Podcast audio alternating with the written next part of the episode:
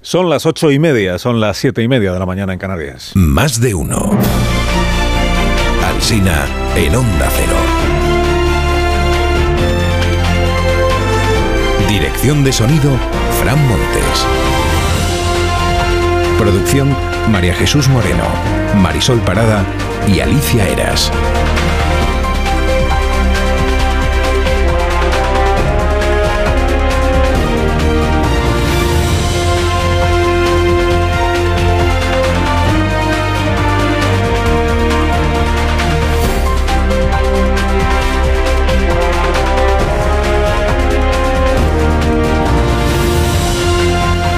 Desde las 7 de la mañana. Esta semana todavía tenemos horario de Navidad, porque todavía estamos en Navidad.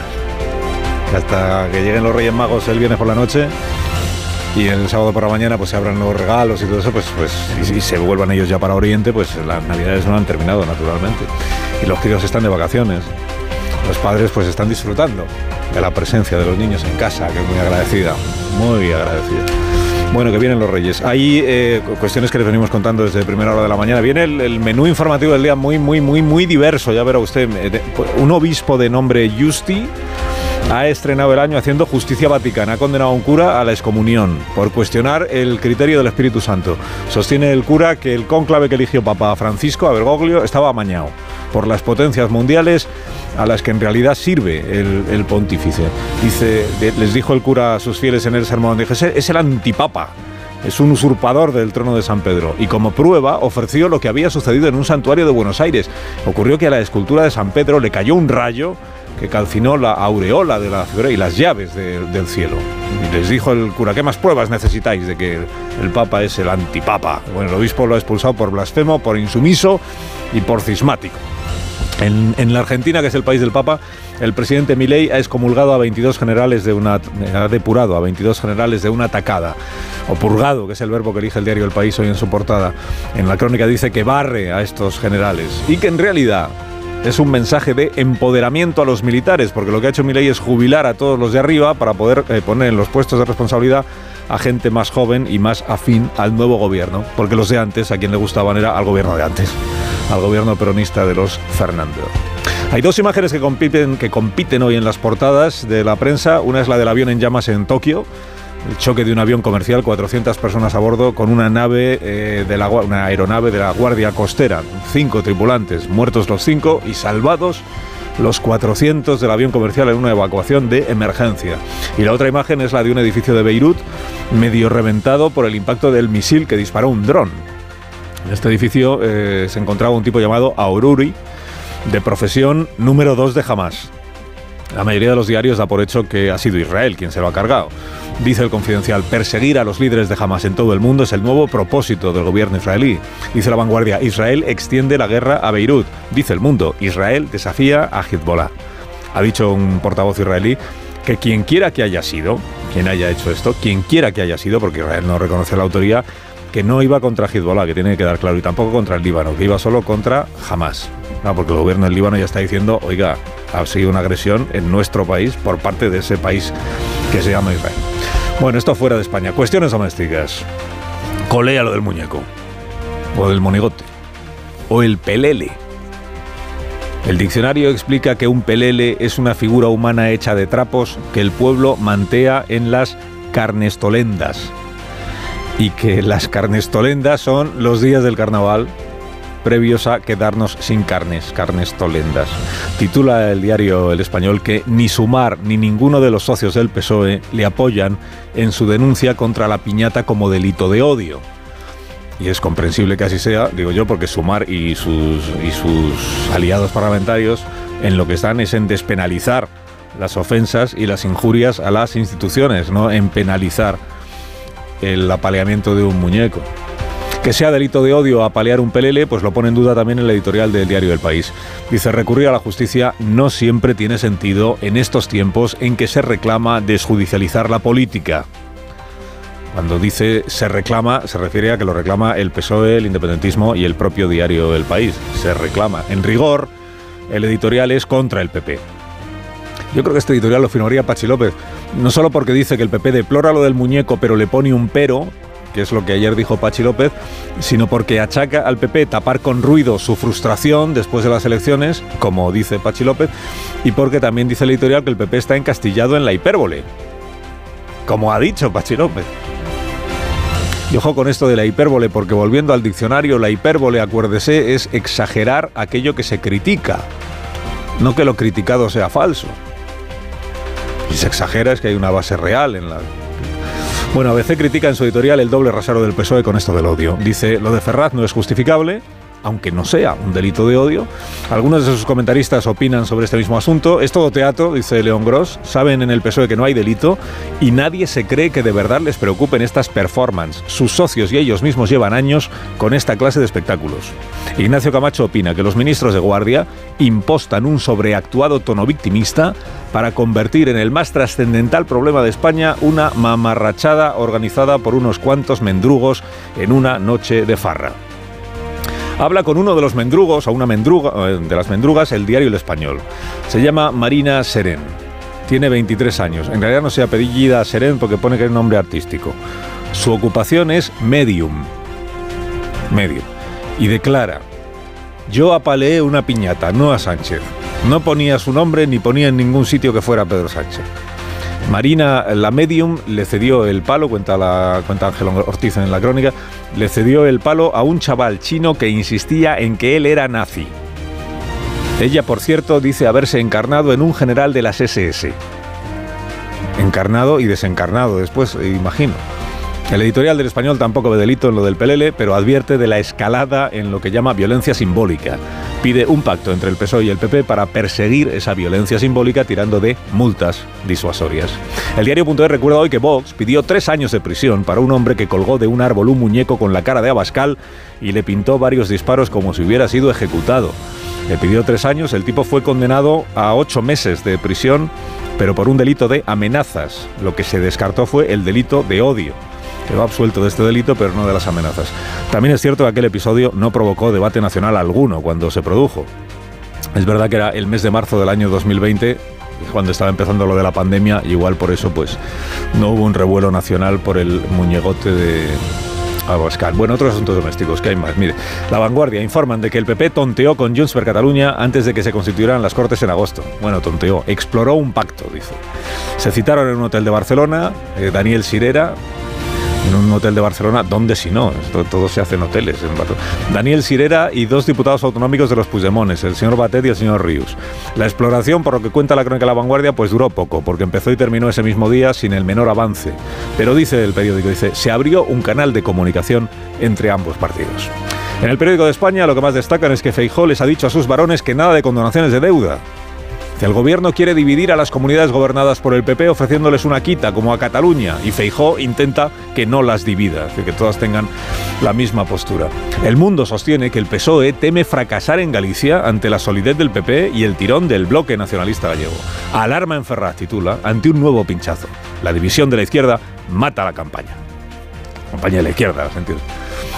¿Qué más? Hace cuatro años se estaba gestando en China lo de la pandemia del coronavirus, cuatro años ya que coincidió en España en aquel mes de enero y mes de febrero del año 2020 con un repunte de la gripe, que tenía ya los centros de salud bastante atareados, de contratar personal extraordinario por la gripe. Y luego empezó la pandemia. Bueno, cuatro años después Regresa la palabra colapso a las crónicas. Es primera página, por ejemplo, en el diario El País. Dice, la epidemia de virus respiratorios satura los centros de salud. La Sociedad Española de Médicos de Familia sostiene que las urgencias de los ambulatorios están colapsadas ya por los casos de gripe. Y añade la crónica una frase recurso en estos casos. Es esta que dice, y lo peor está aún por llegar. El Mundo trae una encuesta que dice que 6 de cada 10 jóvenes no se plantean tener hijos a corto plazo. Ayer decía que el 60% de los jóvenes creen que no cobrarán pensión. Conclusión, si no hay hijos, ¿cómo va a haber pensiones? ¿Quién las va a pagar? Y en el periódico de Cataluña, eh, esta información que interesará mucho pues, a quienes están esperando la llegada de los Reyes Magos, que somos todos. Eh, los Reyes Magos traen este año juguetes menos sexistas. Hay más paridad en los juegos de acción, en los juegos al aire libre y en los juegos de mesa. Y también, dice el periódico, en las cabalgatas donde los reyes siguen siendo señores, que no señoros, siguen siendo señores, pero hay cada vez más ayudantes chicas, carteras. El periódico de Cataluña las llama emisarias empoderadas. que es un modo muy ingenioso de eludir el femenino de paje.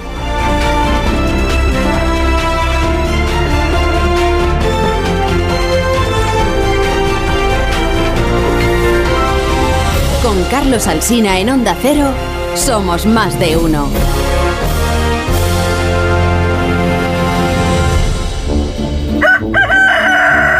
Pues aquí está el gallo La Torre, como todos los días de este año nuevo que ha empezado. Eh, cada mañana a esta hora estará Rafa La Torre. Se ha comprometido a no faltar un solo día este año. Buenos días, Rafa. Y otro año más, ¿eh? Y otro año más, Carlos Alsina. Aquí estamos. Buenos días, buenos, días. Ya nos hemos despedido del 2023, que a pesar de la pequeñez de los asuntos que secuestran el debate en España, ha sido sobre todo y ante todo el año de Ozempic y ChatGPT. ChatGPT Ozempic, es que eh, no, hay, no hay consenso sobre cómo pronunciarlo a pesar de la revolución que han supuesto. Eh, si de ritmos históricos hablamos, las dos grandes revoluciones a las que asistimos en 2023 tienen que ver con estas dos palabras que duran mucho más de lo que ya han ofrecido. En realidad, ambas ya existían de antes, pero este fue el año en que se nos presentaron como un fenómeno. El primero ha trastocado el Producto Interior Bruto de Dinamarca desde que comenzó a utilizarse no para tratar la diabetes, sino el sobrepeso o la obesidad. No es crece pelo, pero casi, y vende como si lo fuera. En cuanto al chat GPT eh, solo es un inicio algo dubitativo de algo mucho más grande, tan grande que es imposible atisbar sus contornos. Chat GPT por ahora es un secretario torpón y poco esforzado, un copión que se ha ganado una querella del New York Times, cuyo resultado determinará no el presente sino el futuro de los medios de comunicación. Como toda revolución tecnológica ha provocado una primera reacción de pavor y ya tiene su regulación. Es solo un minúsculo exponente de lo que realmente transformará las vidas de los ciudadanos que eso es lo que permite hablar de un, de un verdadero acontecimiento histórico, por su capacidad para transformar la vida de miles de millones, o sea, el mundo. Y concluyo, concluyo. por favor, concluye, estás perzoso en 2024 y no me atiendes. Eh, pues concluyo que feliz año, Alsina. Espero que esto lo escuches al menos. Os deseo lo mejor para 2024, ¿eh? Y recordad que los asuntos que ahora tratéis serán importantes, sin duda. Pero lo verdaderamente revolucionario que tendrá este año permanece. concluye la torre, concluye. Escucho todavía los sofocos de, de, Amón, veo que sigue por ahí. Eh, es que una cosa. ¿Quieres concluir? Vaya no, Bueno, concluye, no, apaga el, lanzallamas. me, el lanzallamas. Me ha llamado, perezoso a mí, que hoy estoy ya trabajando, mientras que él no tiene programa hasta el lunes que oh. viene. Sí, porque. Adiós, Rafa. No, será, será en contra de mi voluntad. Bueno, pero como Tendría programa durante todo el día. Adiós, Rafa. Adiós, gracias por madrugar con nosotros. Ah, es mi trabajo. Mi trabajo. Bueno, en tertulia esta mañana, Joaquín Manso, buenos días. Buenos días, feliz año. Igualmente, José Antonio Vera, buenos días. Buenos días, feliz año. Bolaño, Tony, buenos días. Muy buenos días. buenos eh. días. Recomiéndale a, a, la torre que hable con Freire y que le diga lo que es Seito. Shaito, sí. Buenos días, Marta. Buenos días, Carlos. Feliz año. Igualmente, y buenos días, Amón, de nuevo. Bienvenido a este próspero año. Que he intervenido antes, no por hacerte la pelota, sino porque me parecía indignante que Rafa empiece el año con tanta beligerancia ¿no? y hostilidad. Sí. Me gusta, no me gusta. ¿eh? Vamos a saludar al, a uno de los protagonistas del día, pues probablemente el protagonista de la jornada, que es un ciudadano español, al que todos habréis visto ayer, que llegó al aeropuerto de Barajas 15 meses después de haber sido detenido y encarcelado en, Irán. Eh, Santiago Sánchez Cogedor, que sabéis que estaba tratando de llegar caminando. Yo antes he dicho que es un caminante blanco porque es del Madrid, me han explicado, muy madridista. Eh, Santiago, buenos días. Hola, buenos días, ¿qué tal? ¿Cómo estás? Bien. Bien. ¿Cómo has encontrado a tu familia, a tu casa, a tu país 15 eh, meses después? Cuéntame. Pues bueno, bien, aunque parezca raro, todo sigue igual y, la, y la vida sigue. Así que, pero bien, bien, la verdad es que bien. Bueno, ayer escuché a tu madre que decía en el aeropuerto que te había preparado un montón de verduras, que es el, plato que más te gusta, que estaban esperándote en casa. Pues, supongo que habrá sido un no parar y un no parar de disfrutar de la tranquilidad de estar aquí de regreso, ¿no? Bueno, mucha tranquilidad no he tenido, la verdad. pero, pero sí, sí, tengo pensado, tengo pensado relajarme unos días, mirarme yo, que es lo más importante. Sí y, continuar con la vida porque esto sigue, esto no es el final. ¿Esto sigue por dónde? O sea, ¿qué, qué, planes tienes? ¿Vas a seguir eh, con tu afición por, el, por la aventura, por caminar, por ir en bicicleta a sitios remotos? ¿Tienes eh, interés en intentar regresar a Irán alguna vez o no? Eh, bueno, en concreto esa, esa pregunta me la hicieron ayer y respondí y ya le han dado un poco más de bola. a Irán obviamente no tengo, no tengo intención de regresar. pero que tengo intención de seguir con mi vida, por supuesto. Mm. Y quien pregunte que si voy a seguir con mis viajes y no sepa la respuesta es que no me conoce. La respuesta es por supuesto que sí. Esto a mí me ha dado alas y voy a volar. Entonces, claro que sí, voy a seguir con mi propósito de vida y con mi misión, que, que, es, que es grande. Ayer, ayer te escuché que tú, creo que eras tú, que decías que ibas a, después de esta injusticia tremenda que has sufrido, eh, que ibas a intentar sacar de ella, mm, digamos, la posibilidad de denunciar otras injusticias que siguen existiendo. O sea, que la notoriedad que te ha dado esta situación tan lamentable por la que has tenido que pasar, te sirva para poder tener, digamos, más voz o más eco a la hora de denunciar injusticias que siguen existiendo ahí, que tú conoces perfectamente. ¿no? Eh, pues mira, en mi mano no está poder cambiar nada, y menos aún de otro país. No lo podría hacer en mi país, en mi, en mi sola mano. Eh, lo que yo dije ayer es que yo el, dolor y el sufrimiento que he pasado y, que he sufrido yo y mi familia, yo lo voy a utilizar para ayudar a los demás. ¿De qué manera? No lo sé, pero para ayudar a los demás. A mí en su día me ayudó un libro que leí de Antonio Pampliega, me ayudó muchísimo un libro, pues a lo mejor escribiendo un libro, regalando mi tiempo, mis sonrisas, un abrazo al que lo necesite, por supuesto, pero denunciar cosas como estas, pues creo que no es la respuesta. Voy a ayudar a los demás, esa es la respuesta.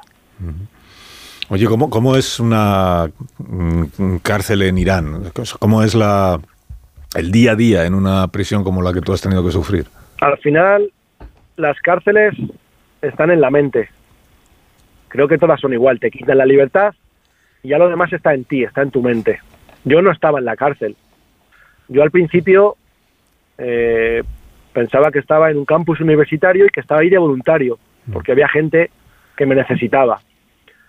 Al final, cuando me cambiaban de sitios y si la celda era más pequeña, pues me imaginaba que yo era astronauta y que estaba haciendo un viaje a la Luna. Por eso te digo que la prisión está en cada uno.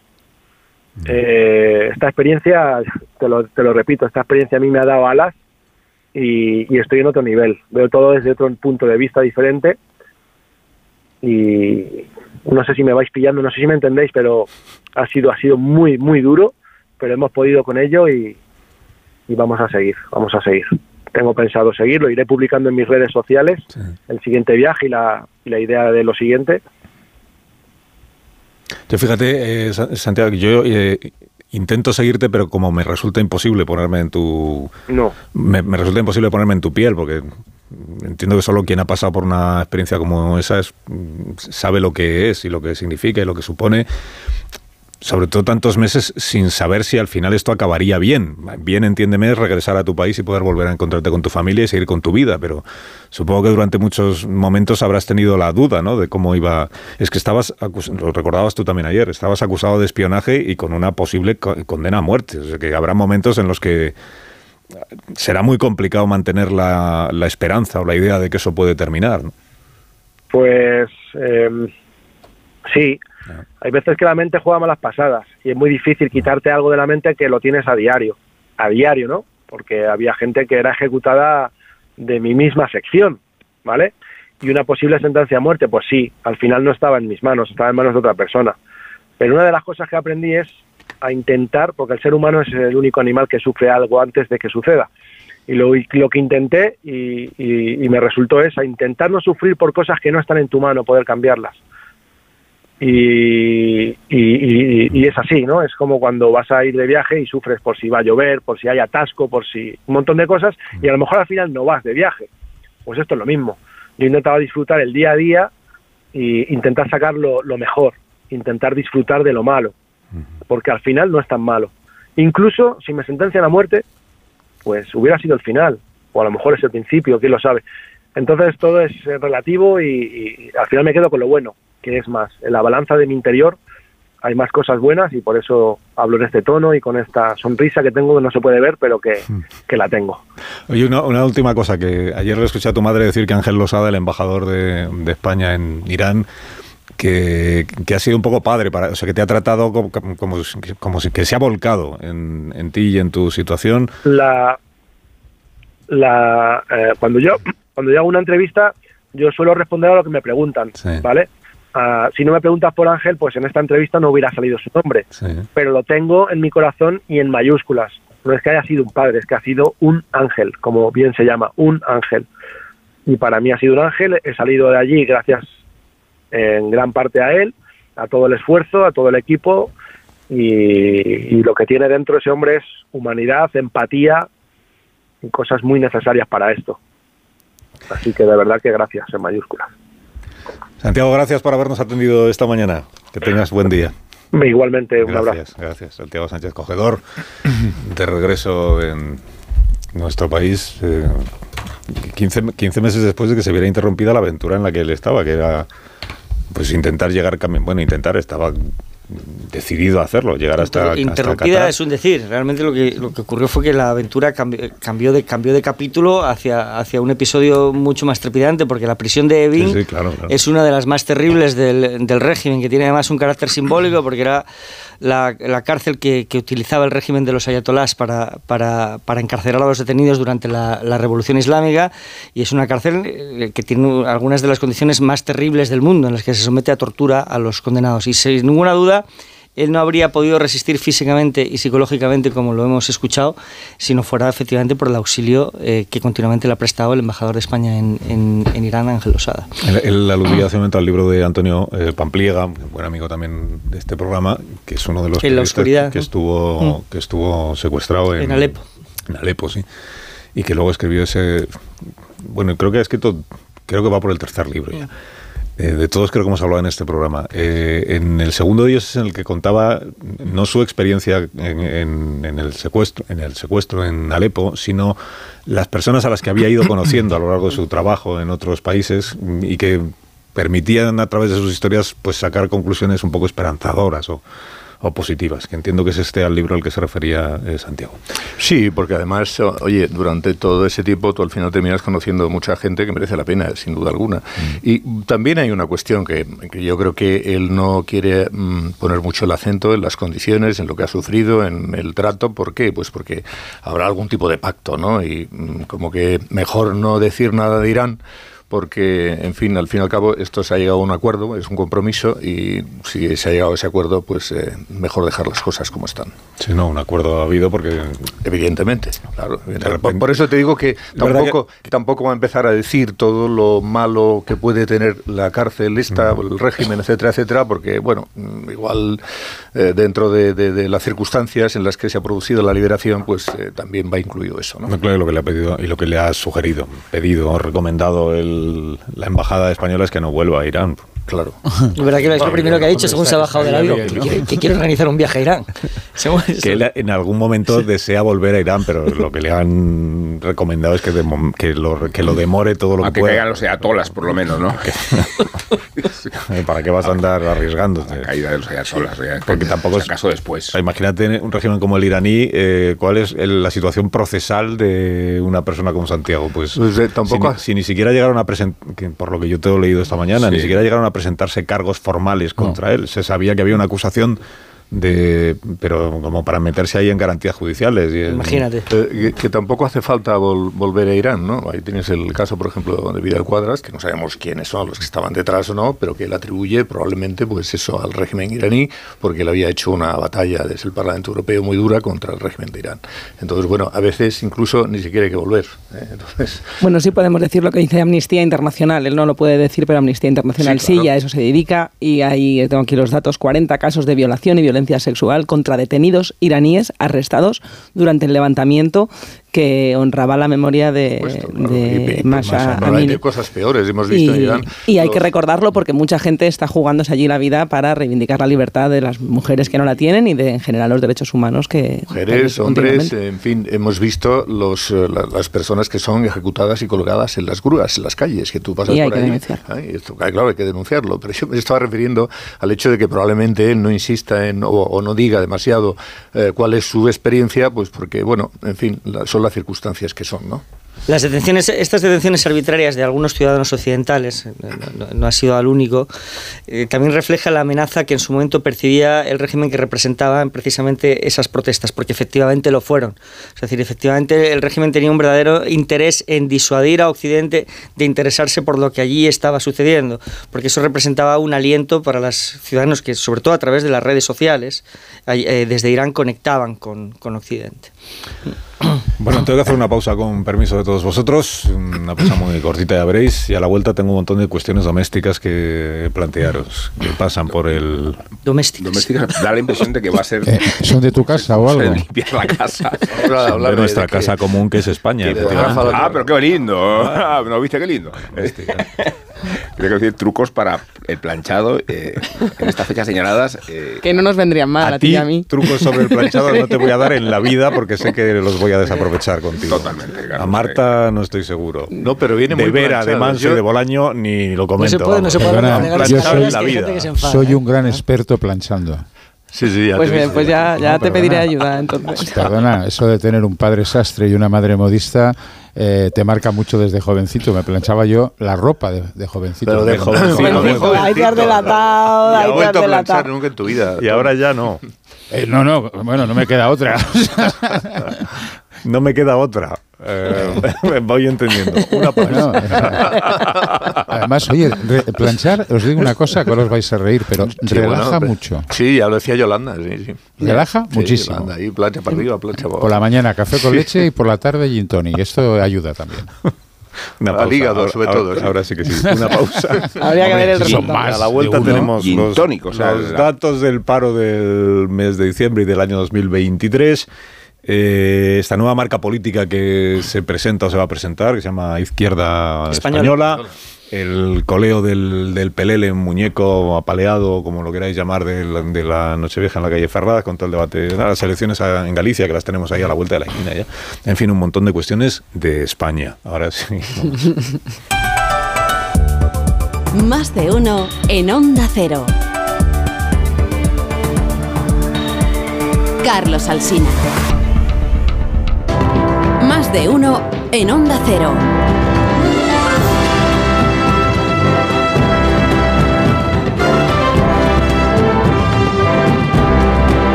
y dos minutos de la mañana del tercer día de 2024. Estamos en tertulia hoy con José Antonio Vera, Tony Bolaño, Joaquín Manso, Marta García Ayer y Rubén Amón, que no han compartido con los oyentes aún sus propósitos eh, para este nuevo año, ni van a tener oportunidad de hacerlo, porque para qué, si luego no cumplís nada. Pues te lo agradezco, ¿eh? cumplís nada de lo que... te lo agradezco, Carlos. No, es que he visto una conexión ahora en Antena 3 que estaban haciendo con un gimnasio que es una cosa pues muy de comienzos de año, ¿no? La casa de la fuerza, lo llamaba Angélica Lidl, la casa de la fuerza. ¿Y luego para qué? Si todos los propósitos quedan incumplidos en cuanto estemos ya en... Con el roscón. Como ayer no madrugaste, Carlos, pues no, sabes que mi propósito de año nuevo era no ir al gimnasio y pienso cumplirlo. Ah, no, ayer no madrugué, yo es que solo madrugo cuando tengo obligación de venir, ya sabéis. Lo de madrugar por, por gusto no se contempla. En mi caso, al menos. No es el caso de Ignacio Rodríguez Burgos, que es una persona muy de madrugar. Buenos días, Ignacio. Hola, muy buenos días. disfruta madrugando. Bueno, tampoco hay que exagerar, pero vamos. Sí. Se hace lo que se puede. Y disfruta iniciando el año con noticias. Y con noticias que en este caso son buenas o son, o son regulares. Eh, bueno, Datos del paro. Del, siempre que baja el paro, siempre son buenas. Pues y siempre que aumenta la afiliación a la seguridad social, pues son buenas. Otra cosa es que después, como tiene tantos matices y cada vez tiene más matices, eh, sobre todo lo que tiene que ver con los datos del SEPE, del Servicio Público de Empleo.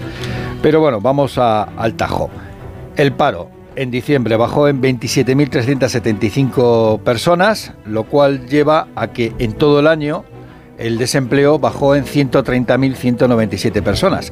Hay 2.707.000 personas apuntadas buscando un empleo en el Servicio Público de Empleo, que es la cifra más baja, eso sí, desde el año 2007. En la Seguridad Social, pues hay 29.937 afiliados más, lo cual lleva a la afiliación total a los 20.836.000 ocupados, lo cual quiere decir que en el 2023 se crearon 539.740 empleos. El paro desciende sobre todo, eh, ¿dónde? Pues en el sector servicios, que al fin y al cabo es el casi dos tercios de nuestra economía. Eh, en el mes de diciembre, 25.000 desempleados eh, menos.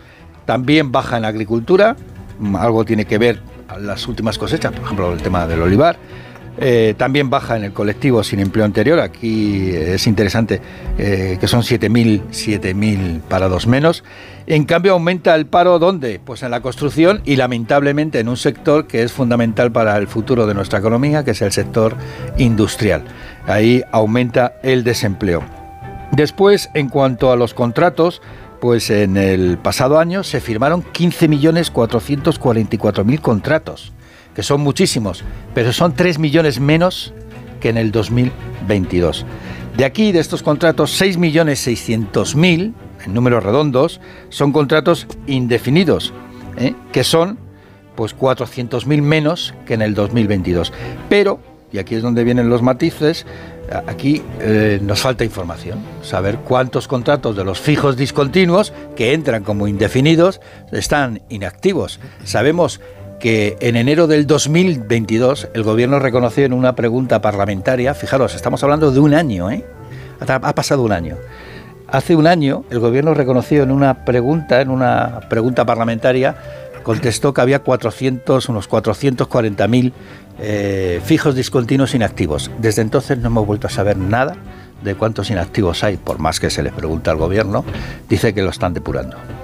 eso es lo último que dijo la vicepresidenta 2, eh, Yolanda Díaz, ¿no? que estaban, que había encargado ya que se pues llevan buscara el dato. Sí. Bueno, pues algunas, algunas, eh, algunos organismos eh, de estudios, eh, institutos de estudios, análisis, pues hablan de 660.000 inactivos, pero depende mucho también de la temporada, porque evidentemente, ¿dónde se hacen más contratos fijos discontinuos? Pues en aquellas actividades que son muy temporales, por ejemplo, pues el turismo, comercio. Así que por eso digo que con matices. Bueno, has dicho que es el dato de paro más bajo desde el 2007. en cuanto a personas registradas en en el Servicio Público de Empleo, teniendo en cuenta que los fijos discontinuos no sabemos de cuántos son inactivos y por lo tanto no aparecen en las listas del paro. 2007 gobernando Zapatero antes de que llegara la crisis financiera, estábamos eh, al borde de lo que se llama en España el pleno empleo, que en realidad no es que todo el mundo tenga trabajo, pero que el paro esté en el En aquel momento, en el, en el 2007 estuvo por debajo del 8%, por primera vez yo creo que desde que estábamos en democracia. es que no se puede hacer comparación porque no teníamos el mismo la misma situación de los fijos discontinuos, entonces la comparación no vale con, otras épocas, porque el, tratamiento de los fijos discontinuos es diferente, ¿no? Si no podemos hacer comparación, José Antonio, nos quedamos sin, posibilidad de analizar nada. Podemos compararlo ya con el año pasado. el fijo discontinuo no ha cambiado desde el 2007. Eh, se puede comparar con el, con el año pasado, cuando así De todas maneras, hay un dato muy revelador, y es que eh, la Unión Europea, Eurostat, que es la Oficina de Estadística de la Unión Europea, la Comisión Europea, eh, el dato que reconoce como desempleo es el de la, el de la EPA, el de la encuesta de población activa, donde tenemos un paro por encima del 12%. Y ahí sí se puede hacer comparación. y ahí sí que se puede hacer comparación. Pues a eso voy, que en el año 2007 el, paro en España estaba en el 8% y es lo que se llamaba el pleno empleo. Y ahora estamos era el compromiso para la legislatura siguiente, que era llegar al pleno empleo. Y ahora estamos en el... Alrededor del 12%. Alrededor del 12%. Y hemos llegado a estar en el 20... Hemos llegado a estar en el 26%, en lo peor de la segunda parte de la gran recesión, cuando... Que no parece que la tendencia sea mala, es lo que yo quiero decir. Parece que la tendencia sea negativa. Eso digo que cuando todo lo que sea bajar el paro y aumentar la ocupación siempre son buenas noticias. Eso, pienso yo, pero Gracias, Bueno, luego quédate por aquí que igual tienes más noticias económicas que traemos. De la mano de Randstad Research, que es el Centro de Estudios y Análisis sobre el Mercado de Trabajo y los Recursos Humanos y que nos ha ofrecido esta información. Si usted quiere conocer más de la actualidad del mercado laboral, la encuentra, lo encuentra en randstadresearch.es.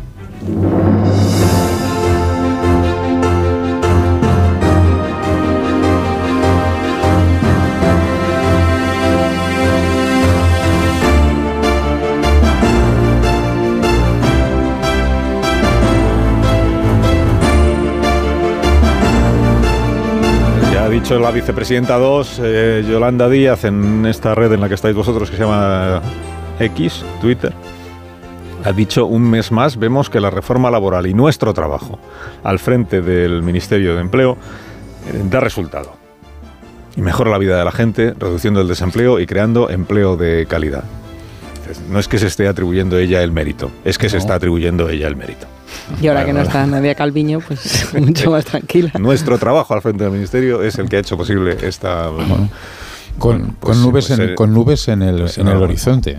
Eh, Carlos, porque si la previsión de crecimiento este año es mucho menor que la del año pasado, es verdad que seguimos creciendo, pero eh, vamos a estar en el, uno y medio más, eh, más menos, con lo cual eso puede resentir. Y luego una cosa que me ha extrañado que Ignacio no haya apuntado, que es el empleo industrial. O sea, España está perdiendo fuelle en el tema industrial y como dejemos eso de lado, es verdad que tenemos los PERTES en marcha, etcétera, etcétera, etcétera, pero ahí se abre un serio, un serio peligro eh, para la creación de empleo. Cae más de un 3% respecto de antes del coronavirus. Eso es un dato muy preocupante, el de la industria.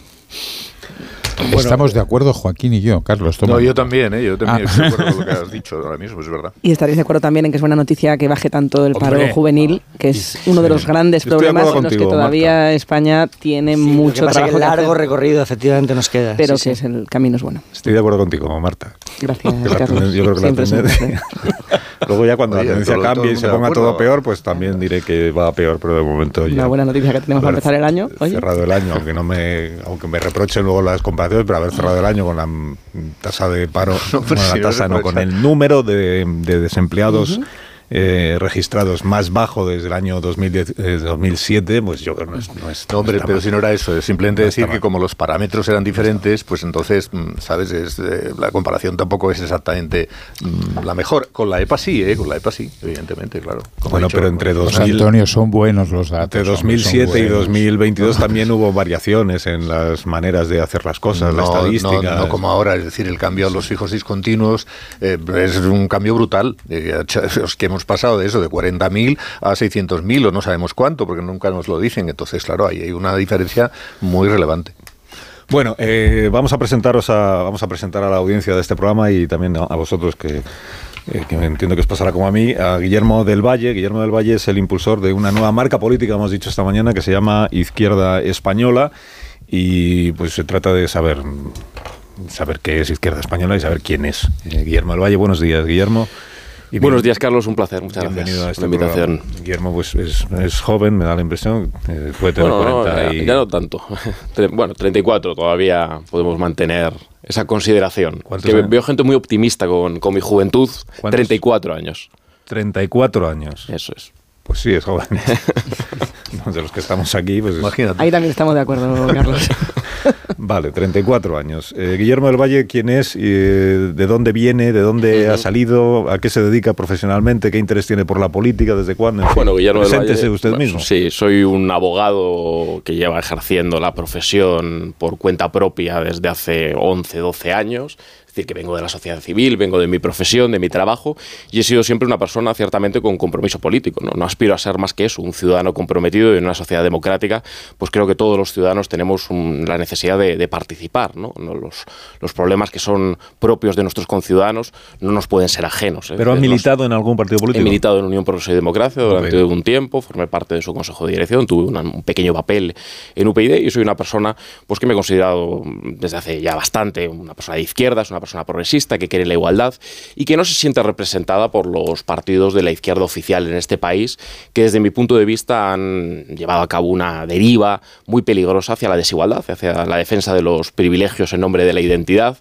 Y, bueno, eso es izquierda española un poco, el resultado de una reflexión colectiva, no solo mía, no solo propia, sino de mucha gente que no nos sentimos representados ni por el Partido Socialista ni por Sumar, especialmente después de los últimos pactos que degradan enormemente la igualdad entre españoles. Esto no significa la clásica dicotomía que queramos un gobierno de la derecha con la extrema derecha. Al revés, no queremos un gobierno del PP y Vox porque no compartimos una visión neoliberal de la economía, porque no somos conservadores, porque desde luego no somos nacionalistas ni, ni participamos de ningún tipo de identitarismo, pero queremos una izquierda que defienda lo común y que defienda la igualdad de todos los españoles y que obviamente hable con naturalidad del espacio público compartido, que es nuestro país, que es España, sin esencialismos, sin identitarismos, pero sí sabiendo que la condición de posibilidad de los derechos sociales, pues es ese Estado que los garantiza, ¿no? Ese Estado que tiene que ser un instrumento de igualdad y de los derechos de todos, no de unos pocos. Esa es la reflexión y esa es mi trayectoria también. ¿Cómo se, presenta y se llama, de, hecho así, Izquierda Española, se presenta como partido de izquierdas? Entonces van a competir ustedes mm, directamente con las formaciones de izquierdas que ya existen.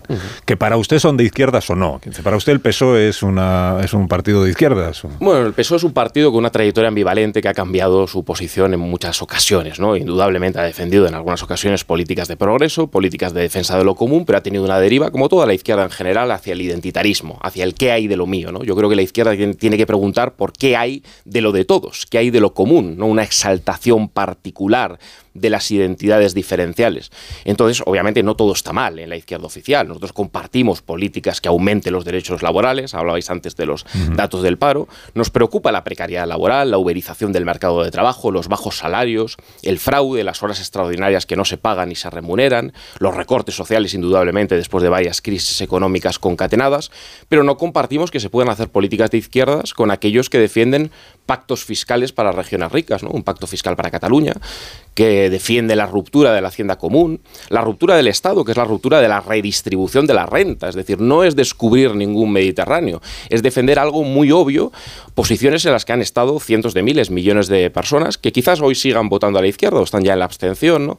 Pero que no basta ir a las urnas con la idea de que no llegue Vox o que no llegue el Partido Popular, hace falta algo más. A mí no me gusta ver al Partido Socialista pactar con el PNV, que hombre, convendremos que no es un partido precisamente progresista, pues pactar la ruptura de la caja única de la seguridad social o caminar hacia la ruptura de la caja única de la seguridad social. O, por ejemplo, que en el mercado laboral común en España haya barreras de entrada. Es decir, que un trabajador extremeño o un trabajador castellano-manchego pues no puedan acceder en igualdad de oportunidades a un puesto de trabajo en la administración pública en Bilbao o en Barcelona. No son ideas, ya digo, ni conservadoras, ni liberales, ni le venimos a hacer el juego a la derecha. Esos son hombres de paja que dicen algunos, porque, bueno, estarán nerviosos, ellos tendrán que explicarlo, pero indudablemente defender la igualdad y lo común y no tener ninguna alergia especial con España, pues no es una extravagancia, es lo normal y lo natural. Yo estoy seguro que la gran mayoría de votantes del PSOE y también de Sumar están en esas posiciones y no entienden bien que la gran referencia de la izquierda oficial hoy sea decirnos que Puigdemont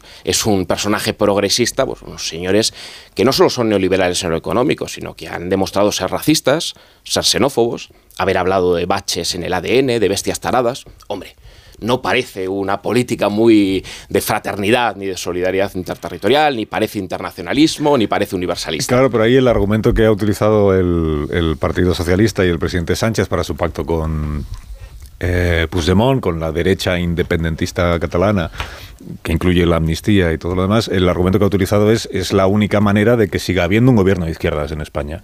Porque de la otra forma, pues pactan el PP y Vox o vamos a unas nuevas elecciones, consiguen mayoría, entonces hay un gobierno de derecha y extrema derecha. Gracias al pacto con Puigdemont, aunque no sea progresista, hay un gobierno de izquierdas en nuestro país. ¿Usted ese argumento no le convence? No, claro, no nos convence y además lo discutimos porque entendemos que la izquierda no tiene que ser una etiqueta vacía, no, no basta con agitar o atrincherarse las etiquetas ¿no? o, lanzarse a la cara a otros. ¿no? Se trata de las políticas concretas ¿no? y, yo hablaba de políticas concretas, ¿no? de caminar hacia un Estado confederal y un Estado confederal asimétrico es un Estado incapaz de garantizar la igualdad de derechos y eso tiene que ver con las políticas. Y si pactamos con fuerzas reaccionarias que ponen encima de la mesa políticas reaccionarias, como la ruptura de la hacienda común, como pactos fiscales que rompen la redistribución, como la ruptura de la, de la seguridad social, que es una forma de privatizar las pensiones públicas. Es decir, la cuestión nacional y la cuestión social no son dos cuestiones distintas, eso es lo que hay que explicar. Son cuestiones íntimamente relacionadas. Es decir, no se trata de defender la unidad de la nación común democrática porque seamos nacionalistas o porque nos emocionen mucho las banderas o las identidades. Hay que respetar la pluralidad cultural, lingüística en todo el país, en cualquier Estado democrático, indudablemente indudablemente en España, pero se trata de garantizar la redistribución, los servicios públicos. Y yo veo que no se trata solo de pactar o de garantizar la gobernabilidad con fuerzas que obviamente no son de izquierdas, sino que esos pactos tienen un coste, y tienen un coste para la igualdad, y tienen un coste para la solidaridad y para la libertad de todos. Entonces yo creo que no vale ya esa dicotomía entre, bueno, para que no gobierne la derecha hay que pactar con otras derechas políticas reaccionarias que degraden la, igualdad. Bueno, es una opción muy legítima, pero creemos que ahí no está todo el mundo en, la izquierda española y precisamente el nombre claro de este partido político que viene a reconciliar bueno, a España como nación de ciudadanos con la igualdad de, todos, también con la igualdad de oportunidades y con afrontar los retos que tenemos, medioambientales, de enormes desigualdades, una Europa fiscalmente integrada desde el punto de vista presupuestario, una Europa democrática, sin paraísos fiscales, retos de la inteligencia artificial, cuestiones productivas, los problemas salariales que hablábamos antes. Para todo eso no podemos descomponer el Estado. No podemos tener un Estado confederal porque eso es un Estado incapaz de garantizar los derechos de todos. Izquierda Española es un partido político. Izquierda Española es un partido político. Un partido político que se va a presentar a las elecciones a las europeas. europeas. Eh, sí, para empezar se va a presentar a las elecciones europeas. Eh, además de usted, en,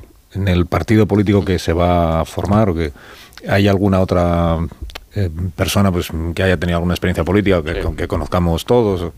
Izquierda Española nace eh, en primer lugar, del trabajo que llevamos tres años y medio haciendo en el Jacobino, que ha sido una plataforma política de divulgación de ideas, de defensa de estas mismas ideas, a la cual se han ido uniendo, sobre todo en el último año y medio, pues personas muy relevantes, efectivamente. Por un lado, personas que vienen de la izquierda más transformadora, em, personas que han participado en Izquierda Unida, por ejemplo, Juan Francisco Martín Seco, que fue secretario general de Hacienda en los primeros gobiernos de Felipe González y Alfonso Guerra, que luego fue economista de cabecera de Julián Guita. Es decir, parece un poco difícil colocar a Juan Francisco Martín Seco como una persona de derechas, ¿no?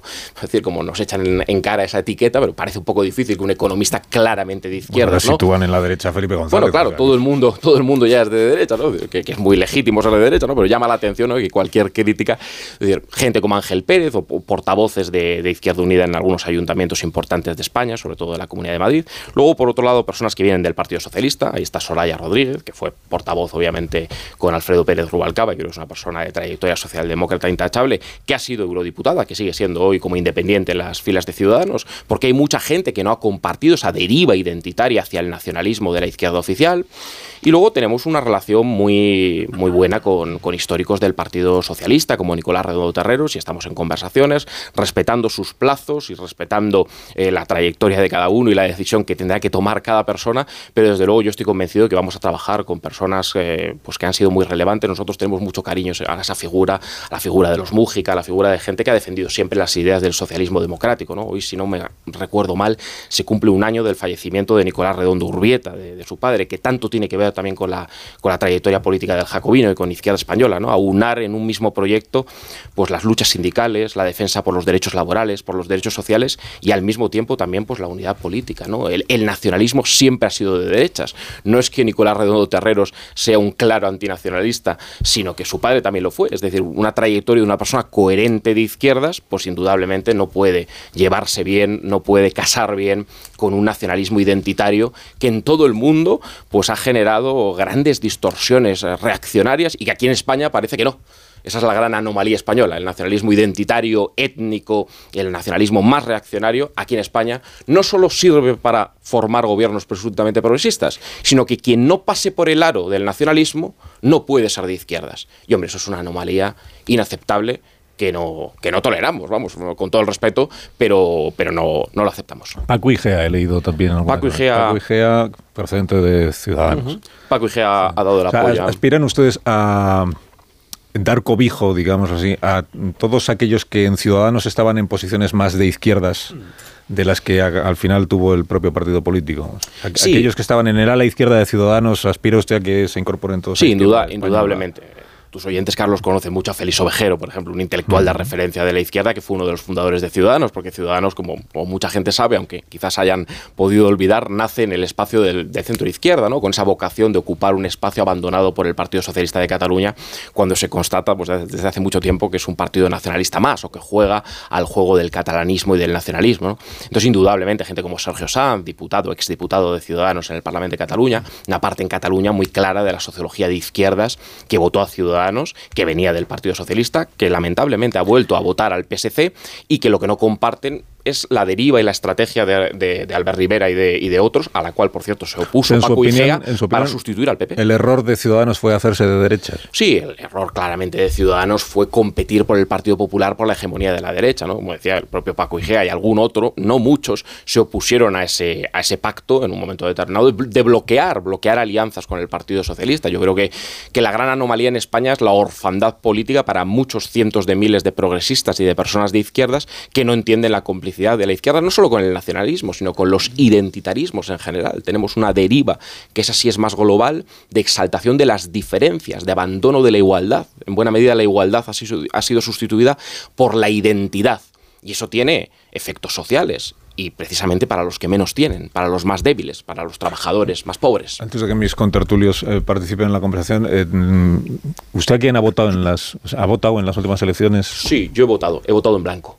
Ah, he votado y he votado en blanco, sí. Mm, no he votado al Partido Popular, se me ha pasado por la cabeza. Desde hace muchos años. Bueno, no, es decir, eh, he votado al Partido Socialista en varias ocasiones a lo largo de mi, de mi vida, he votado a la izquierda, he votado a otras opciones de izquierdas, pero indudablemente ahora creo que esa dicotomía, esa opción dual era, era bueno, muy falaz. Es decir, yo no quiero un gobierno del Partido Popular y Vox, lo respeto, es una opción muy legítima, pero no estaba dispuesto al Frankenstein 2.0, si me permiten rebautizar la fórmula de Alfredo Pérez No estaba dispuesto a eso, porque sé que es poner la llave de la gobernabilidad de España en fuerzas que son profundamente reaccionarias. O sea, no, no, claro que Vox es un partido de extrema derecha, identitario, peligroso, pero a mí me preocupa tanto cuando Rocío de Mer, por ejemplo, dice que la ciudadanía tiene que ser filtrada étnicamente a través de criterios religiosos, a mí eso me parece una posición ultra reaccionaria, o lo que habéis criticado esta mañana, ¿no? de las, aberrantes eh, manifestaciones o concentraciones ¿no? con muñecos y hacer cosas que son peligrosas en el sentido de la polarización, del aumento del odio,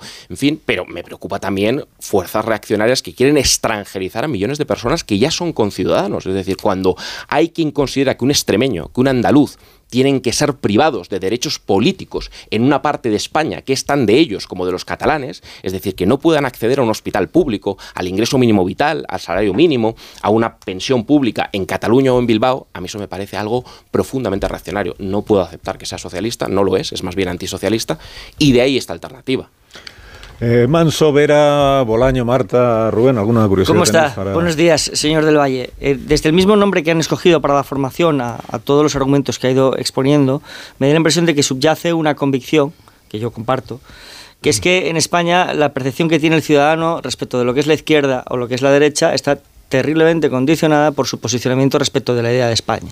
Y que, por lo tanto, uno de los retos a los que se enfrenta eh, la nueva formación es a la posibilidad de fragmentar aún más el espacio de la derecha y por tanto de dificultar la alternancia en lugar de dirigirse donde según lo escuchamos, usted se dirige que es el espacio de la izquierda. ¿Cómo van a combatir ustedes ese reto? Sí, es un reto colosal, pero creo que desde el mismo momento del nacimiento tenemos claro que hay que aunar la cuestión social y la cuestión nacional en un mismo proyecto político, que la condición de posibilidad de la igualdad, de la redistribución, de la solidaridad es precisamente esa unión política. No es una unión política basada en identitarismos, en esencialismos o en nacionalismos, sino en la condición de, de igualdad de todos los ciudadanos, de movilidad de todos los trabajadores, de igualdad de oportunidades, de igualdad de acceso a los servicios públicos. Obviamente nosotros vamos a ser un partido político y somos un partido político en cuyo programa social y económico no vamos a estar de acuerdo con posiciones liberales en lo económico, con el sálvese quien puede individualista, con una determinada concepción de la libertad que me preocupa, una libertad eh, quizás podríamos decir ayusista a lo Milei en buena medida, ¿no? de sálvese quien puede individualista, ¿no? Obviamente no compartimos eso, ¿no? Queremos que también la democracia tiene que llegar a la economía, al bien común, ¿no? Son ideas abandonadas en buena medida, pero para todo eso, e interpelo a los votantes de Yolanda Díaz, de Pedro Sánchez, para todo eso no podemos tener un Estado de privilegios identitarios, de cantonalismo, de fragmentación. Es decir, esa es la gran paradoja en España, ¿no? Entender que lo común es reaccionario, que lo común es fascista incluso, muchas veces se ha llegado a decir, ¿no? Que la defensa de España, no, puede haber una defensa laica. Nosotros somos un partido laico y laicista en materia religiosa y en materia identitaria, que cada uno sienta lo que quiera, pero todos ciudadanos iguales y libres en el conjunto del territorio político. Sí, Guillermo ha dicho antes que uh, un gobierno de PP y Vox no ¿no? Eh, pero ¿ustedes estarían dispuestos a apoyar un gobierno de Sánchez o con Sánchez no hay nada que hacer? Y en segundo lugar, ¿tienen ya decidido quién va a ser cabeza de cartel? ¿Va a ser usted para las elecciones europeas o es algo que se tiene que decidir todavía? Pues mira, izquierda española yo creo que se comportaría en los parlamentos, en las instituciones, para conformar gobiernos efectivamente progresistas, gobiernos de izquierda. Sánchez No, decir, Sánchez es una persona sin mayor ideología que la supervivencia personal y el poder a toda costa, lo cual es una, perspectiva bastante peligrosa. Y creo que Sánchez, por tanto, eh, no hace bien ni a la izquierda ni a España, francamente. Pero indudablemente nosotros, con la izquierda oficial a la que he criticado y a la que criticamos duramente, podemos tener una interlocución y la vamos a tener claramente. ¿Por qué? Porque no somos una formación sectaria y, creemos que hay cosas que se han hecho que están bien, indudablemente. Es decir, si se controla el fraude laboral o si se aumenta el ratio de inspectores de trabajo, que por cierto hace falta hacerlo y el Ministerio de Trabajo no lo ha hecho, y se ponen medios para controlar pues, la cantidad, el sinfín de horas extraordinarias que en este país se hacen sin ser pagadas ni remuneradas, ni cotizadas, pues indudablemente lo apoyaremos, como la subida del salario mínimo, como la recuperación de la negociación colectiva. Ojalá vayamos más allá, ¿no? Y pongamos el despido encima de la mesa, o los salarios de tramitación. Ojalá en todo eso podríamos tener una interlocución indudablemente con el Partido Socialista, lo dirigiese quien lo dirigiese. Pedro Sánchez no tiene otra ideología que él mismo. Pedro Sánchez ha dicho una cosa y la contraria prácticamente en todo pero indudablemente nacemos porque queremos que haya un espacio huérfano, si no, no tendría ningún sentido. Es decir, que, queremos que la izquierda tiene que cambiar. La izquierda hegemónica no nos convence, es una izquierda más de la desigualdad que de la igualdad, y al hilo también de la pregunta antes de Carlos, pues a mí a veces me hace dudar que sea una izquierda real, ¿no? porque una izquierda que exalta las diferencias o que sirve a la burguesía vasca o catalana, pues es una izquierda extraña. ¿no? Y el espantajo de que viene la derecha, bueno, la derecha ya ha venido, es decir, la derecha ha venido en muchos sitios y en Cataluña y en el País Vasco tengo que recordar que también hay derecha y una derecha en lo social y económico muy agresiva, ¿eh? Convergencia era un partido profundamente neoliberal, experto en recortes sociales y privatizaciones, indudablemente, y hombre, ver a Pablo Iglesias decir que en Cataluña no hay derecha, pues llama un poco la atención y hasta conmueve si no diera pudor. ¿no? En cuanto a los candidatos y los cabezas de lista, no tenemos prisa. Vamos a ver, yo apunto a ser el secretario general de este partido político, de Izquierda Española, pero lo, lo decidiremos en su momento y lo comunicaremos cumplidamente. Y lo importante es que sea una, una lista, yo creo que es plural en la izquierda, no sectaria, es amplia, va desde el centro izquierda progresista hasta la izquierda más transformadora, pero con elementos comunes muy claros. Defensa de los derechos sociales y defensa de la igualdad de todos los ciudadanos españoles. ¿Y del Estado de las Autonomías también? Bueno, yo creo que hay que revisar el Estado de las Autonomías sin apriorismos, sin dogmatismo, pero creo que el, modelo territorial tiene que ser un instrumento, no un fin en sí mismo. Hay una parte de la izquierda que ha hecho un fetiche de la descentralización competitiva. Yo suelo decir que la descentralización competitiva a quien realmente le viene bien es a, los neoliberales, por ejemplo, en la competencia fiscal a la baja. Es decir, lo estamos viendo en Madrid con Isabel Díaz Ayuso. A mí no me gusta la política fiscal de Isabel Díaz Ayuso, no me gusta sustantivamente, pero no me gusta también por el diseño que le permite hacerlo. Y lo que le permite hacer esas competencias fiscales en IRPF, en impuesto de patrimonio, en impuesto de sucesiones y donaciones, es la configuración fiscal descentralizada simétrica. Yo creo que eso hay que revertirlo. Tenemos que defender una educación, una sanidad comunes e iguales para todos públicas indudablemente, una fiscalidad común y no una fiscalidad diferencial. Pero claro, hay que decírselo a Ayuso y hay que decírselo a los que defienden un pacto fiscal para Cataluña, el concierto económico en el País Vasco, el convenio Navarro. Entonces creo que sí que hay que revisar efectivamente el Estado de las autonomías en el sentido de armonizar y de garantizar la igualdad, sin apriorismos. ¿eh? El modelo territorial es un instrumento. Señor Eso se llama reducir el autogobierno. Sí, eso se llama recuperar competencias para el Estado central desde el punto de vista legislativo para garantizar la igualdad. Pero no se trata de triturar ninguna diversidad cultural, ni de ir cerrando ningún, ninguna fiesta popular, ni, ni agredir ningún sentimiento, para nada. Eso es otro hombre de paja que algunos ensayan, ¿no? Hay que reordenar las competencias en un sentido igualitario, un sentido igualitario, pero sin fetiches, ¿eh? No, no se trata de centralizar porque eso sea mejor, se trata de, garantizar la, igualdad, de armonizar para garantizar la igualdad. Marta, Tony y Rubén, rápidamente que estamos ya fuera de tiempo. Señor del Valle, ha quedado muy clara su crítica al PSOE de Sánchez, también a Sumar, también a Podemos, también por supuesto a los independentismos, pero veo menos clara su crítica al Partido Popular de Feijó. Sí ha criticado a Ayuso, pero ¿qué, qué hay del Partido Popular? ¿Qué políticas eh, no está de acuerdo usted con lo que promueve el señor Fijo. Bueno, porque no me han preguntado todavía. He criticado a Ayuso, he criticado a Vox, he criticado a las derechas periféricas. No se trata de criticar por criticar, pero indudablemente, hombre, no, no descubro ningún Mediterráneo si digo que estamos muy lejos del señor Fijo, pues en casi todo, ¿no? El señor Fijo, pues mira, por ejemplo, también en la cuestión territorial, el señor Fijo ha sido un, planteamiento, ha defendido planteamientos pues, regionalistas, galleguistas, identitarios. Parece mm, que a veces está más al servicio de determinados poderes económicos en Cataluña y que la cuestión de la igualdad pues les importa menos, ¿no? La cuestión de la igualdad. España no tiene que ser una esencia. España nos importa en tanto que garantía de la igualdad. ¿no? A mí un pacto fiscal para Cataluña, eh, una idea con la que algunas veces también partes del Partido Popular han flirteado, pues me preocupa enormemente. Y luego toda la parte social y económica. Yo creo que el Partido Popular de Fijo igual no es tan neoliberal como el Partido Popular de Ayuso, pero indudablemente ha participado también de una determinada defensa de España vacía de contenido social. ¿no? Parece que España va de banderas o de símbolos o de, identidades. ¿no? España va de contenido material y la ciudadanía no es una cuestión formal. La ciudadanía tiene que estar basada en servicios públicos garantizados, en condiciones de bienestar para todos, en la libertad. La libertad es una bandera que le hemos regalado a la derecha. La libertad, si no es para todos, no es libertad.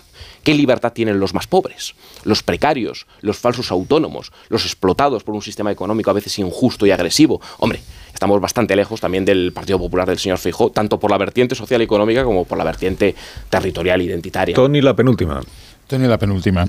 Eh, eh, entendiéndole, señor del Valle, eh, el pacto fiscal en Euskadi que tendría que ser eliminado. O sea, la actual situación de Euskadi con una financiación propia según sus criterios. Luego dice que comunicarán en tiempo, informa el candidato. Hombre, tal como están las cosas en este país con una multitud de partidos, como tarden ustedes mucho, se quedarán fuera. Pero bueno, Jordi Cañas está entre sus eh, posibles fichajes. El eurodiputado de Ciudadanos, que se, eh, era el que lideraba la corriente de izquierdas en Ciudadanos. Y luego una última pregunta, porque me ha dejado usted sorprendido, sorprendidísimo. Eh, dígame usted qué caso de que un ciudadano andaluz o de otro, cualquier sitio del resto de España no ha sido, haya sido atendido en la sanidad pública catalana. Si lo conoce, dígamelo, por favor. Sí, son tres, pero son tres muy, muy interesantes. Bueno, indudablemente de, muy desde izquierda española la defensa de los derechos históricos de los territorios forales nos parece la antítesis de cualquier concepción igualitaria de izquierdas o progresista. Claro que hay que revisarlo, si no se tienen mayorías pues no podremos hacerlo. No lo podremos hacer solos, indudablemente, pero el, el cálculo del cupo es más que conocido, que es opaco, que es arbitrario, que está sesgado y el sistema de concierto económico tiene pues obviamente una naturaleza de privilegio diferencial porque no se extrapola más allá de una determinada región a pactos fiscales para los más ricos, la secesión de los más ricos, no defendemos ni que los individuos potentados no paguen impuestos o se sustraigan a la redistribución, ni que lo hagan las regiones más ricas, ¿no? Eso nos parece la antítesis del socialismo. El tema de Jordi Cañas, bueno, yo creo que Ciudadanos obviamente optó por competir con el Partido Popular y todo el mundo que está ahí y que sigue ahí es corresponsable de eso, ¿no?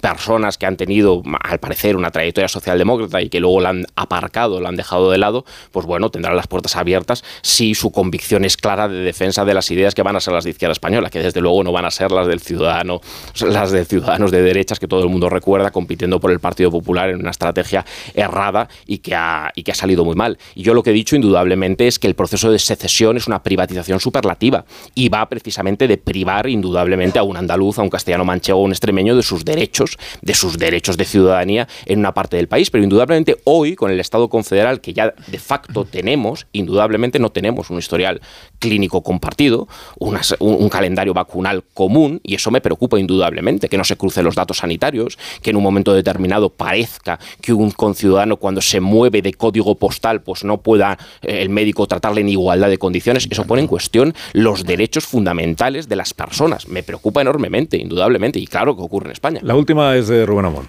Eh, yo le votaría mañana, eh, eh, con todo lo expuesto y dicho. Pero ¿no le parece demasiado ingenuo eh, plantear una alternativa política sobre los escombros de UPyD y Ciudadanos, con el desengaño que eso ha producido a tantos votantes? Bueno, es decir, me parecería ingenuo si fuera una alternativa sobre los escombros de Ciudadanos y UPyD, pero como no lo es, pues no me parece ingenuo, me parece muy pertinente. Es decir, ¿por qué hay tanta gente del Partido Socialista con una trayectoria tan intachable en torno al socialismo democrático? Hablábamos antes de personas con las que tenemos una interlocución directa, ¿no? como Nicolás Redondo Terreros y como tantos otros, ¿no? que han formado parte del socialismo democrático. Y va a ser un poco difícil arrinconarles y decirles que forman parte de un UPyD, un Ciudadanos 2.0. Es que esto es otra cosa, es una cosa muy distinta. Y hay gente de Izquierda Unida o incluso del Partido Comunista que han contribuido, por ejemplo, a la reconciliación nacional o a conformar el actual Estado social tan degradado en buena medida. O sea, gente cuya credibilidad de izquierdas es indudable. Es decir, esto es otra cosa porque no va sobre los escombros de formaciones que se confundieron efectivamente en una cosa principal, que es flirtear o caer en esa transversalidad, en ese ni izquierdas ni derechas, en ese centro difuso que al final en la práctica se convirtió en competir por la, con la derecha oficial, o con el Partido Popular, por un espacio que no es el nuestro, no es una cuestión de estrategia, es una cuestión también de convicción. Nosotros estamos en otro sitio y bueno, ahí estaremos y daremos la batalla y este propósito de Año Nuevo sí lo vamos a cumplir. El ir al gimnasio también confieso que no. Eh, Guillermo del Valle, gracias por habernos acompañado esta mañana, por haberse presentado y bueno, pues imagino tendremos ocasión de volver a hablar de aquí al... ¿Cuándo son las europeas? El junio, junio, 9, de, junio. Sí. Junio seguro. Sí, junio, seguro. Eh, y luego pues ya veremos lo que los ciudadanos decidan y pues un placer. Muchas gracias, gracias por, la invitación. por habernos acompañado esta mañana. 23 minutos y serán las 10 en punto, una menos en Canarias. Me dejáis que hagamos una pausa muy cortita y a la vuelta pues os pregunto vuestras opiniones sobre el resto de las cuestiones de esta jornada. generales. Que son varias. ahora mismo sí.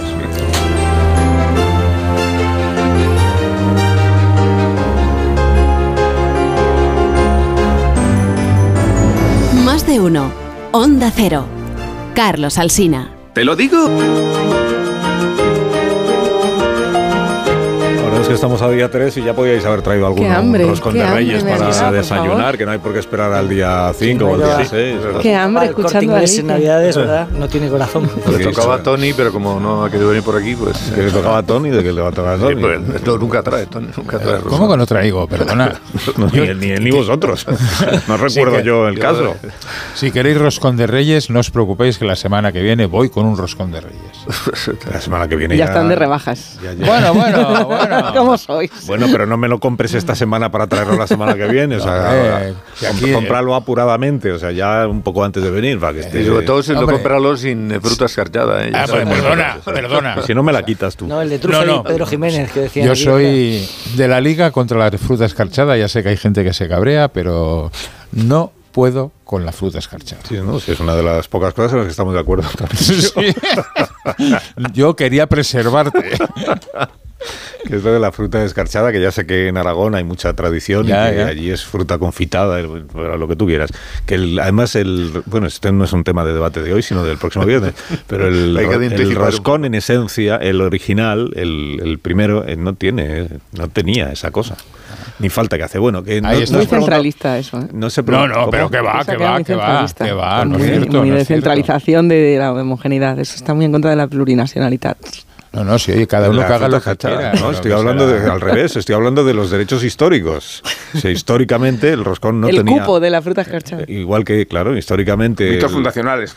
Los mitos fundacionales del primer presidente... Yo, yo creo que hay que abrazar la diversidad. El, el, Podríamos hacer aportaciones ahí, pero no quiero entrar en este debate porque entonces no terminamos. En el roscón original no había fruta escarchada. En el roscón nunca original había. no había sí, fruta sí, escarchada. señor, sí, sí, sí, respeta... No, Hubo no. siempre corteza de limón No y corteza de Pero qué más da lo que hubiera en esencia No. importante es lo que nos guste ahora. Ahí es estamos. que es un relleno verdad, de nata como esa nata No de la que verdad, pero hablabais. Esto ya no es precisamente roscón, este es argumento es el que yo nunca he querido utilizar, que es el argumento del roscón original, porque eso sí son derechos históricos y eso es conservadurismo puro. O sea, no hay- El roscón original era Pero- de Que cada uno Pero coma el que le guste. Ha evolucionado Un con nata, con nata, rellenos de nata, rellenos de crema, Pues rellenos de incluso nata rellenos de chocolate. Bueno, depende de la nata. Bueno, sí, claro. Todo eso Eh, sobra un poco. Que no me habéis dicho nada de. Es que estamos a día 3 y todavía colea lo del monigote de, de la calle Ferrá, del de la. ¿Cómo dice hoy Ignacio Camacho? De la mamarrachada esta de. Es una mamarrachada, de tiene los razón, está muy bien elegido el término. De los Mm. fanáticos estos. Que, hombre, es verdad que odia. que hoy en el español he contado que eh, entrevistan a una de las. De las mamarrachas. de las que se le ven Madre en las Dios. imágenes pegándole con un palo. que es de profesión medium y que ella dice que, que es que era una piñata y que entonces que además en ningún momento se dijo que fuera Pedro Sánchez. Ya. Y había que pegarle palos, porque como se le pega palos a una piñata. no me lo salga- nunca, ¿eh? Para que salga el turrón. Claro. parecido Sí, había parecido uno- no- o había sea, el uno que hizo que- el muñeco muy inspirado no estaba. Sí. Pero el muñeco no Pero llevaba to- turrón. Yo he visto ahí nada más que llevaba unas papeletas y echaba ahí Creo cosas, que El, no el llevaba debate que ayer ya se planteó en esta tertulia, eh, de decir, porque yo la escuché, el, el debate respecto de si estamos ante un mm, caso de odio o un caso de delito de odio, que es que no es lo mismo. Yo creo que esto es importante que la gente lo tengamos claro, que odiar no es delito. Odiar no es delito. Odiar puede ser detestable, puede ser deplorable, lo que bueno, rechazable. Eh, habrá quien diga, pues depende a quién odies ya.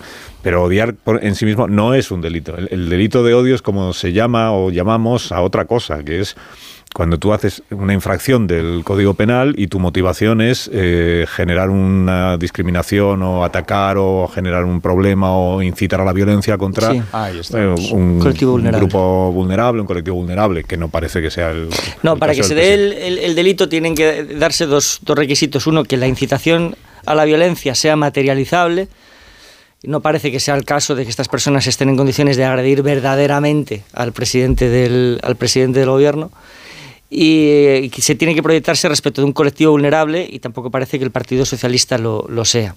Y estos límites en el, en el delito de odio son los, son los límites razonables dentro de, de una democracia que tiene que proteger la libertad de expresión. Claro, si, si, la libertad, si la libertad de expresión consiste en no soportar expresiones políticas que van más allá del consenso social, pues ¿qué libertad, de qué libertad estamos hablando. Hablando en- en- en- en- yo creo que son eh, manifestaciones protagonizadas por un grupo de, yo le voy a tomar la palabra a Ignacio Camacho, de mamarrachos que desprecian la ética y la estética de la democracia, pero que no entran dentro del, del- del Código Penal. A partir de ahí, la utilización política que está haciendo el Partido Socialista pues es muy evidente, está victimizándose, está identificando el total del rechazo a la amnistía y a otro tipo de pactos con esa ética y esa estética que se manifiesta ahí y por lo tanto de golpe al, Partido Popular ahí y está aprovechando también al mismo tiempo para poner piedras en ese muro que se comprometió a construir Pedro Sánchez. está clasificando los odios en odios de primera y odios de segunda. Es decir, porque claro, no es casualidad que el Partido Socialista ya haya interpuesto dos, dos denuncias por delito de odio, una contra Santiago Abascal y otra contra estos manifestantes, en el mismo plazo en el que se ha presentado una proposición de ley en el Congreso en el que, en el que propone despenalizar, entre otras cosas, las injurias a la corona o el enaltecimiento del terrorismo. Con lo cual, los odios que tienen un determinado origen ideológico son menos odios que los odios que tienen un origen ideológico que son lo que, el que no le gusta al Partido Socialista. le ha salido bastante mal la jugada al Partido Socialista y lo demuestra el aislamiento eh, del propio PSOE eh, respecto a la solidaridad que imaginaba, esperaba de sus aliados de legislatura, ni los INDEPES ni Sumar han querido participar de, la idea de que estábamos ante un asalto de la libertad de expresión. Eh, por eso creo que Sánchez ni, ni, siquiera se va a atrever a formalizar la denuncia ante la Fiscalía. Dudo que lo haga, no solo por el poco recorrido que tiene, sino por la aislada que está la posición del Partido Socialista en cómo se le han visto todas las costuras, y estoy de acuerdo con Joaquín cuando habla de cómo enseguida ha querido manipular la denuncia del escarnio en la señalación o el señalamiento del Partido Popular. los indepes, ni los indepes, ni los de Podemos, ni tal pueden ni sumar pueden entrar demasiado ahí porque, claro, les van a sacar casos por todas partes, ¿no? Pues hay que, en Ripollet, pues no sé si fue el año pasado o el año anterior, eh, apalearon eh, en un acto pagado por el Ministerio de Igualdad, apalearon un muñeco de Isabel Díaz Ayuso. De, bueno, claro, se puede apalear Ayuso porque es Ayuso, entonces Ayuso se la puede. No, no se puede a ninguno y menos eh, se puede poner dinero del erario público para actos en los que ese de Repollet ya se sabía en qué consistía. Y sin embargo, incluso lo subvencionaron. fíjese si es, eh, si, es eh, todavía más grave. Por tanto, no se puede permitir, es una mamarrachada total. Me parece yo creo que sí se puede permitir. Se puede permitir a todos. yo creo, a, todos. no, sí, no, a todos sí, pero te quiero decir que no se puede permitir ninguno. Me parece que. yo creo que se pueden permitir todos. Desde mi punto de vista de la justificación. Estoy de acuerdo Rubén.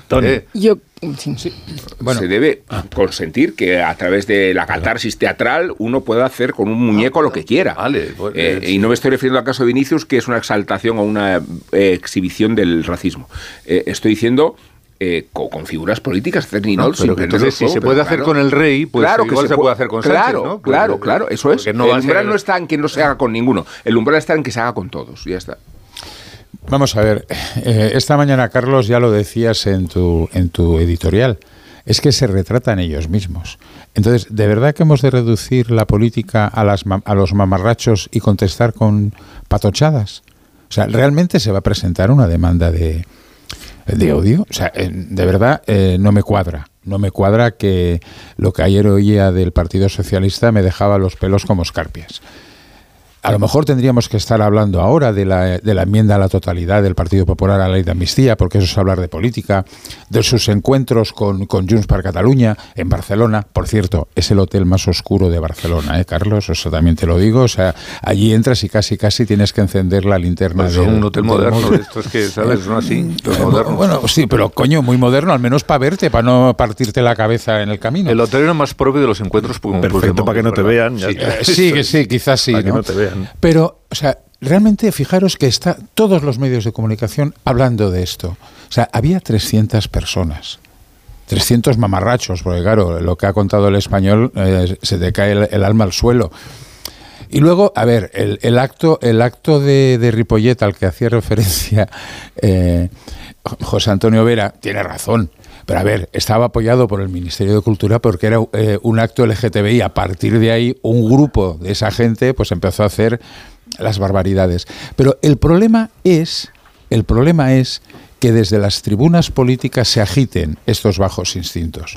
A mí sí que me parece grave la entrevista del señor Abascal eh, en el diario Clarín, ¿no? diciendo que hay que colgar al presidente del gobierno eh, por los pies. eso no era simbólico. Eh, una gran, no, no, totalmente. Es una gran definición política, donde, donde las haya. Eso es lo que me parece grave. Y realmente el, el juego, ayer el señor Pachi López, que, que intentando eh, llevar la, el ascua de, de la sardina a su, a su mecha, dices, ¿realmente en serio? ¿Eso es lo que va a marcar la política del Partido Popular? ¿Y el Partido Popular qué le cuesta cortar por lo sano esta polémica? Es que en el fondo estamos en un nivel de la política que, que a veces pero si pone el Partido Popular cortó por lo sano, lo único que pasa es que como no se lo cree, es, aquello tiene que decir? Sí, pero no, en, pero ese, en ese aquelarre hubo tantos gritos. Más grave, Escucha, o sea, Tony, duros, en ese aquelarre hubo tantos gritos contra Feijó y contra el alcalde de Madrid También. como contra Sánchez, o parecidos. Entonces, al final resulta que Feijó es el que tiene la culpa, hombre. Sí, pero se puede dudar que sea delito y se puede dudar también que jalear eh, el arcamiento de Sánchez entre gritos franquistas sea algo que tengamos que banalizar como si fueran las fallas o como si fuera una fiesta patronal. Exacto. Yo creo que hay una diferencia. Ya, pero bueno, si, ahora la culpa del PP, ¿no? si el Partido Popular lo, lo condena cada una de las veces, parece que se hace responsable de lo que ahí suceda. Ya me contarás tú qué responsabilidad tiene el PP en eso. Claro. No es Callahan que os trae Alicia Eras, que es muy generosa, muy generosa, casi tan generosa como los Reyes Magos. Casi, casi. Hay que empezar el año con buen pie, con la comodidad de los Callahan Adaptation. Estos Reyes regala Callahan zapatos de máxima calidad que te aportan amortiguación, ligereza y una comodidad sin precedentes, combinando las últimas tecnologías con artesanía y confort con diseño. Callahan Adaptation se adapta al pie, se adapta a ti. Tecnología, diseño y confort a buen precio a la venta en las mejores zapaterías y en la web callahan.es. Os vais entonces. Adiós, Joaquín, que tengas buen día. A por un roscón y unos Callahan. Adiós, Juan Antonio, que Buen tengas buen día. día. Adiós, Tony, que tengas buen día. Hasta luego, sin fruta escarchada. Adiós, Marta. Adiós, Rubén. Hasta Con mañana. nata. Adiós, con Adiós, nata. A mí no, a mí sin nata. Seguida las